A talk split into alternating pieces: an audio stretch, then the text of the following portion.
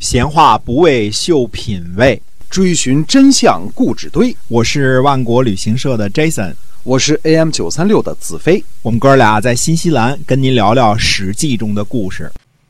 各位听友们好，您现在收听的呢是《史记》中的故事。我们的节目呀是天天的更新，也希望您能够天天的关注我们，同时把我们的节目呢分享给您身边那些个喜欢历史的朋友。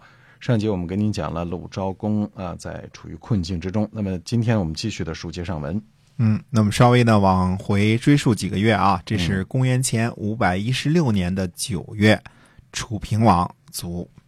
那么楚平王卒了之后呢，令尹子长呢就想立谁呢？立这个楚平王的庶长子，呃，子熙啊。那么令尹子长说呢，说，呃，太子仁呐年纪太小，他的母亲呢。呃，并不是嫡夫人，呃，因为呢，她原来是要嫁给太子建的。看来这个楚平王呢，不但娶了这个，呃，原来说说给自己儿子的这媳妇儿啊，而且让她做了夫人，对吧？她原来是要嫁给太子建的，这是秦国那位公主嘛，对吧？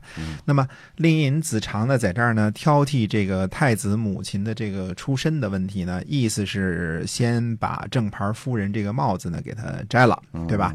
如果呃，这个夫人不加以辩解和反对呢，那这样呢，就按照第二种继承这个方式执行了，就是谁年纪大啊，算谁的了，对吧？嗯，哎，就是如果真是谋划成功了，那就是按照立长立幼的次序了，对，呃，不是按照这个立嫡立庶的次序了。嗯嗯，那么子长接着说呢，说子熙呀，年纪较长，而且呢好善。说立年长的顺，立善良的呢，国家会大治。王顺国治，是否应该坚决这样做呢？哎，没想到呢，这个令尹子长这些话呢，却让子熙呢发怒了。那么子熙说呢，说这是乱国而痛恨君王啊，说。有了秦国这个舅舅家啊，指着这个太子啊，说国家呢就会有外援。那么君王呢有了嫡子继位，这个次序呢是不能乱的。呃，如果失掉亲情呢，会加速敌国来进攻我们，毁坏正常的继承顺位呢，不吉祥。我呢，呃，不担这个恶名就算把天下送给我，我也不要，更别说一个楚国了。哎，如果令尹呢坚持这样做，我一定会杀了这个令尹子长。嗯嗯，那么令尹子长呢就恐惧，最后呢就还是立了这个楚平王和秦国的这个公主生的这个儿子啊，这就是后世的所谓的楚昭王。嗯，这个就是这个楚国的楚昭王。公元前呢五百一十五年的春天呢，吴王僚趁着楚国有国丧呢而讨伐楚国。让谁呢？让公子偃瑜和公子烛庸率领军队呢，就包围了潜。那么潜潜呢，位于今天的安徽霍山东北这个地方啊。这个，呃。吴国这个国家呢，好几回他都是趁趁人之丧伐人之国，嗯，他都干这种事儿啊。人家那儿这个国君死了，他去打人家，对吧？好几回了啊。爱干这事儿哈，爱爱干这事儿。这这是在春秋时期呢，是十分不讲道义的，而且不吉祥，对吧？趁人之丧伐人之国，这是不吉祥的。对。那么，所以说吴国这个国家当时呢是比较野蛮的一个国家。那比起楚国来呢，更加的这个蛮夷，不讲究，哎，不讲究，哎，所以更加的这个勇悍啊，呃，那么呃，因为不讲究，所以勇悍啊，经常在战争当中呢得利啊。那么呃，其实正经说起来呢，吴国的开化是等于是开始于公元前五百八十四年，就是圣公吴臣呢出使吴国，那个时候，这个吴国呢才走上了这个文明或者叫现代化的这个道路，也不过才。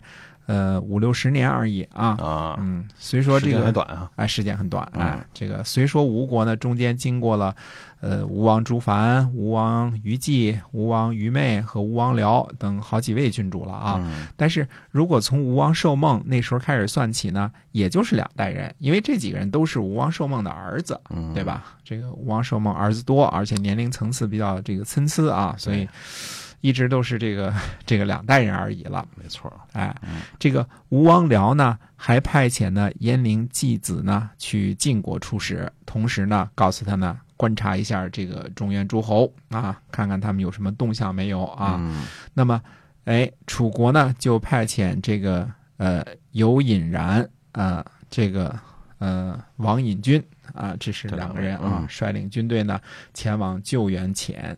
那么左司马呢沈寅虚，那么率领着居住在其他城市的王族，还有呢替国军养马的这些人，就是等于原来是不服兵役的啊，嗯临时召集起来的这些人呢，前往军队呢参战，在琼遭遇吴军啊。那么琼这个地方呢，嗯它位于今天呢安徽霍邱县的西南。那么令尹子长呢，这个就带领着水师呢到达这个沙瑞就回去了。沙瑞呢位于今天的呃沙水，就是这个流入淮河的这个地方啊，嗯这个叫这个一个小湾儿叫瑞啊。对啊，哎，那么呃，左尹细婉呢和公尹寿呢带领着军队呢前来救援，到达了前，这样呢，这个攻击前的这个吴军呢，等于呃前后受敌了，变得非常的尴尬啊。前边进攻也没有得逞，那么后边呢，这个呃军队又过来了，进退两难。那么这个时候呢，这个。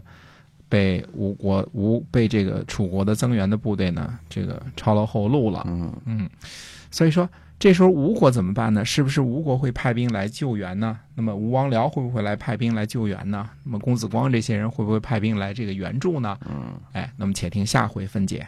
好，我们今天啊《史记》中的故事呢，先跟大家聊到这儿啊，希望您能够在今后的节目中呢继续关注我们，我们下期再会。再会。